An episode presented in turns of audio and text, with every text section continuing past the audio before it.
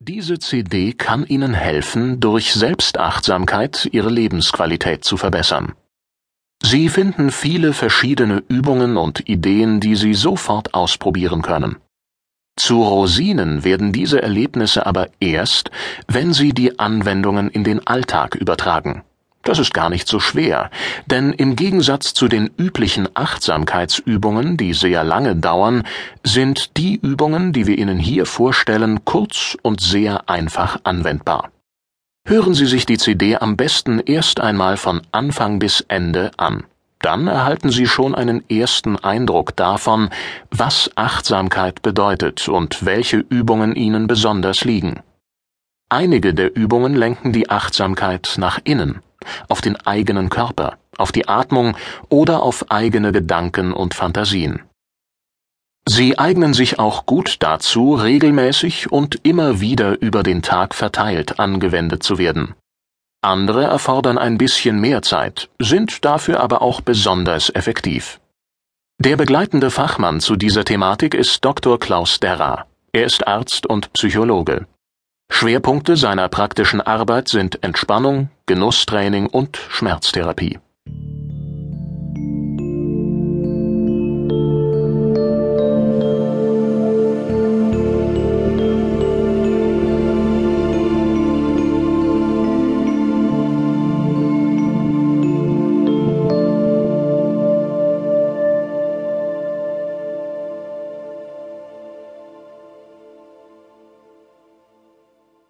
Was denken Sie als erstes, wenn Sie das Wort Rosinenmethode hören? Vielleicht, da soll ich mir wohl irgendwo Rosinen rauspicken? Nein, Rosinenmethode meint etwas anderes. Stellen Sie sich vor, wie eine Traube im Laufe des Herbstes in der Sonne heranreift, wie sich immer mehr Aroma ansammelt, so dass eine fruchtige Süße entsteht. Diese Frucht können wir essen, wir können sie als Saft oder Wein trinken.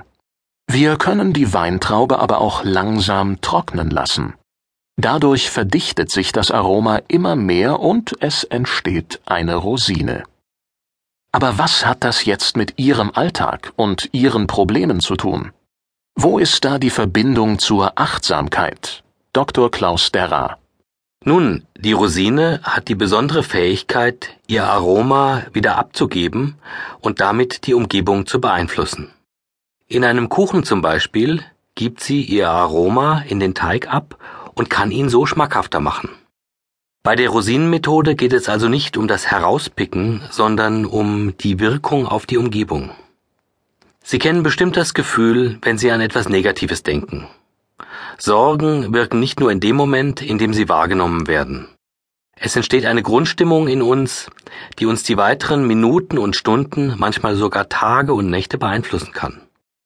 Wir denken zwar nicht unmittelbar an die Sorgen, fühlen uns aber aus irgendeinem Grund nicht so richtig wohl.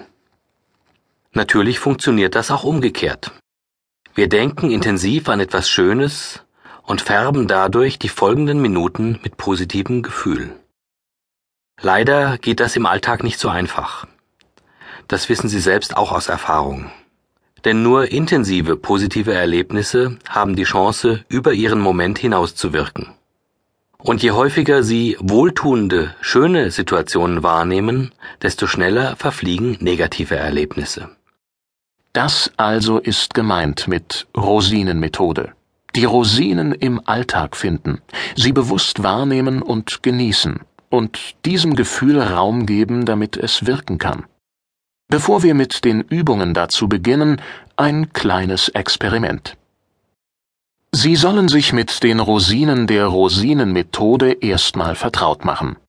Legen Sie sich dazu einige schöne, dicke Rosinen und eine Serviette bereit.